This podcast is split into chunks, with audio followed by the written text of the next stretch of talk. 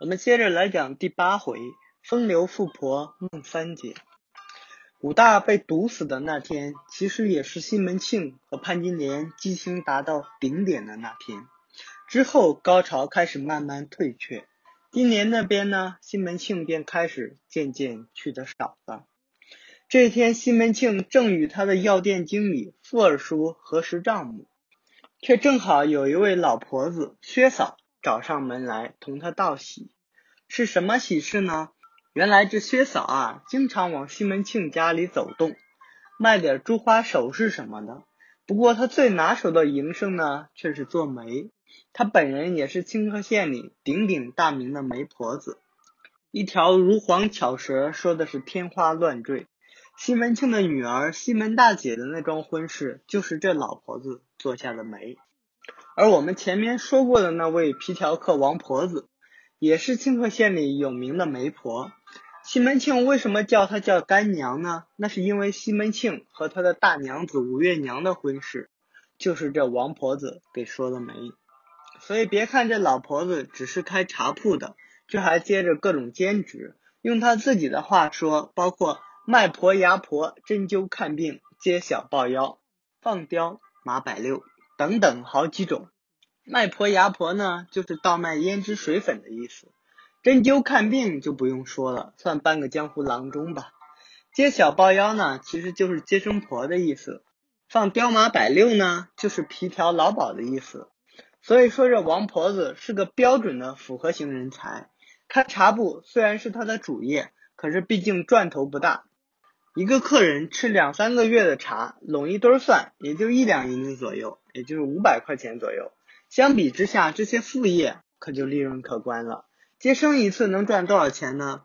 宋明时大户人家请的接生婆，如果生的是个男孩，那这接生费加上洗钱便是五两银子，也就是两千五百块钱，外加一批锦缎，五百块钱左右。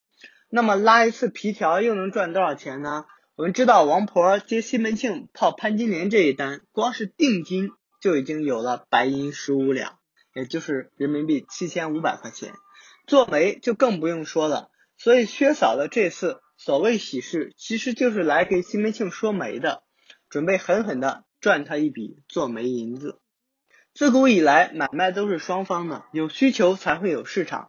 西门庆的三太太，我们前面提到的那位病殃殃的卓丢儿，不久前刚刚彻底解脱，注销了户口。薛嫂也是看准了这个机会，主动上门推销。那么他要给西门庆介绍的又是哪位佳人呢？薛嫂说的这位娘子呢，芳名孟玉楼，人称孟三姐，本来是清河县南门绸布批发公司杨老板的太太。后来呢，杨老板生病去世了，她也就一直寡居。杨老板虽然没有留下半个子女，但是所有的家当都留给了她，手上光是现金就有白银上千两，人民币五十万起。两张南京八步床放到现在，估计就是意大利高档手工家具。上好的梭布两三百桶，这又是几十万的实货。各种名牌大衣和珠宝首饰不计其数。当然，这只是硬实力。那么，这位孟三姐的软实力如何呢？她虽然是个寡妇，但年纪并不大，也才二十五六，模样呢又长得十分的俊俏，算账持家，针织女工，棋牌赌博样样拿手。最关键的是，还弹得一手好乐琴。大家看看，这孟三姐不但人物风流，还是个独居富婆，这等绝品，过了这村儿可就没这店儿了。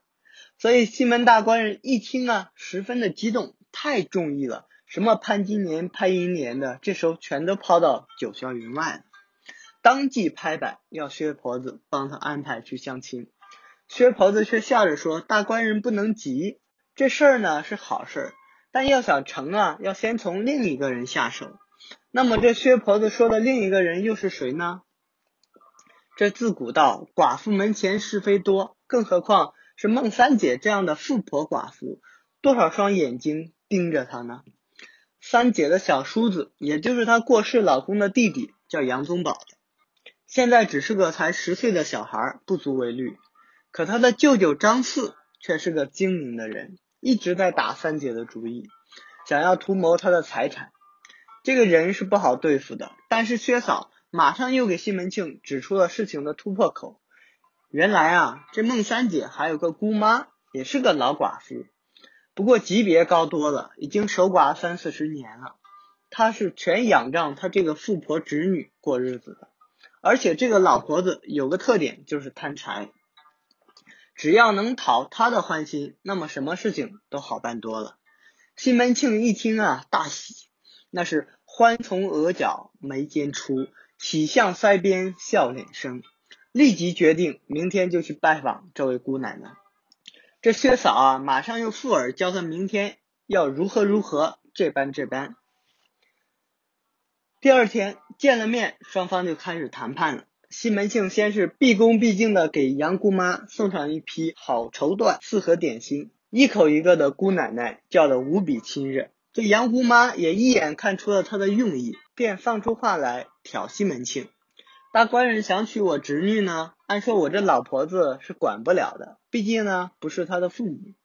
不过呢，你们以后若是能经常过来走走，不忘了我这个穷姑妈，想着我那棺材钱。”那么张四要是胆敢为难你们，我就豁出老脸去给他颜色看，替你们做主。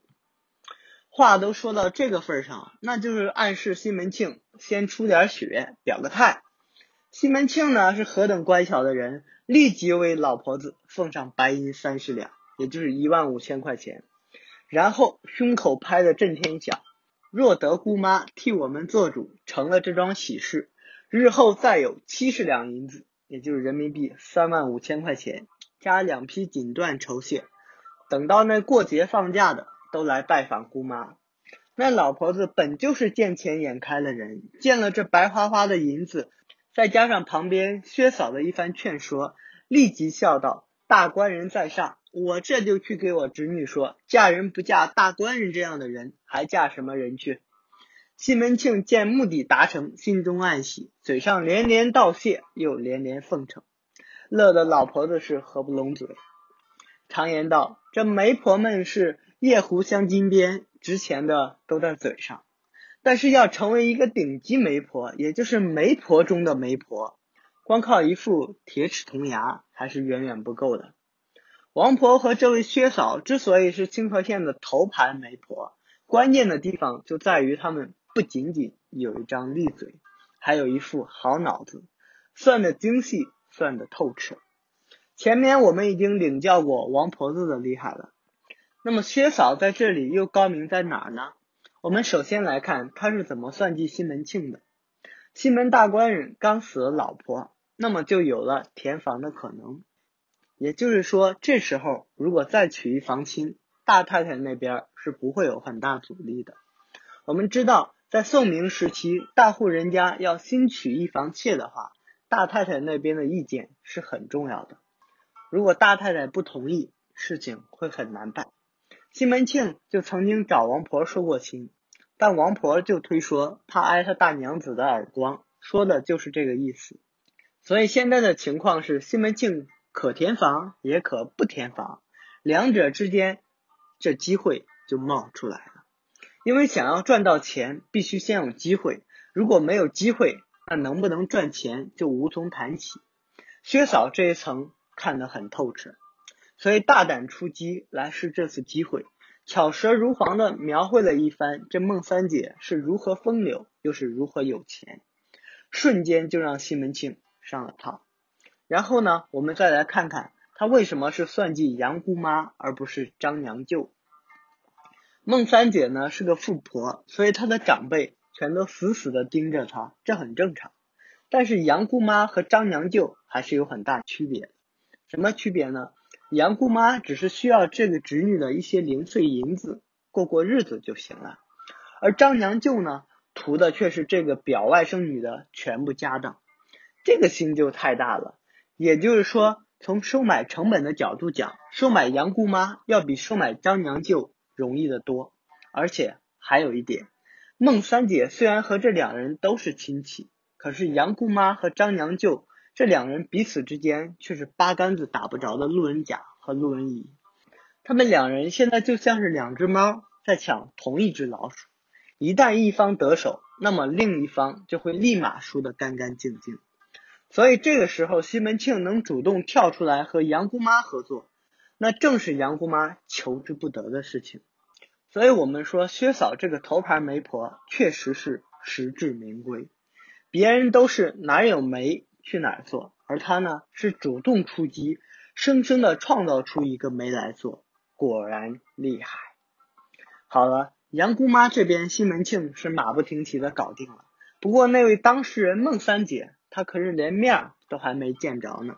那么孟三姐这个风流寡居富婆会看上西门庆吗？张娘舅那边就会这么乖乖的坐以待毙吗？我们下回来说。喜欢我的评书可以点击关注哦，这样你就不会错过每一回的更新了。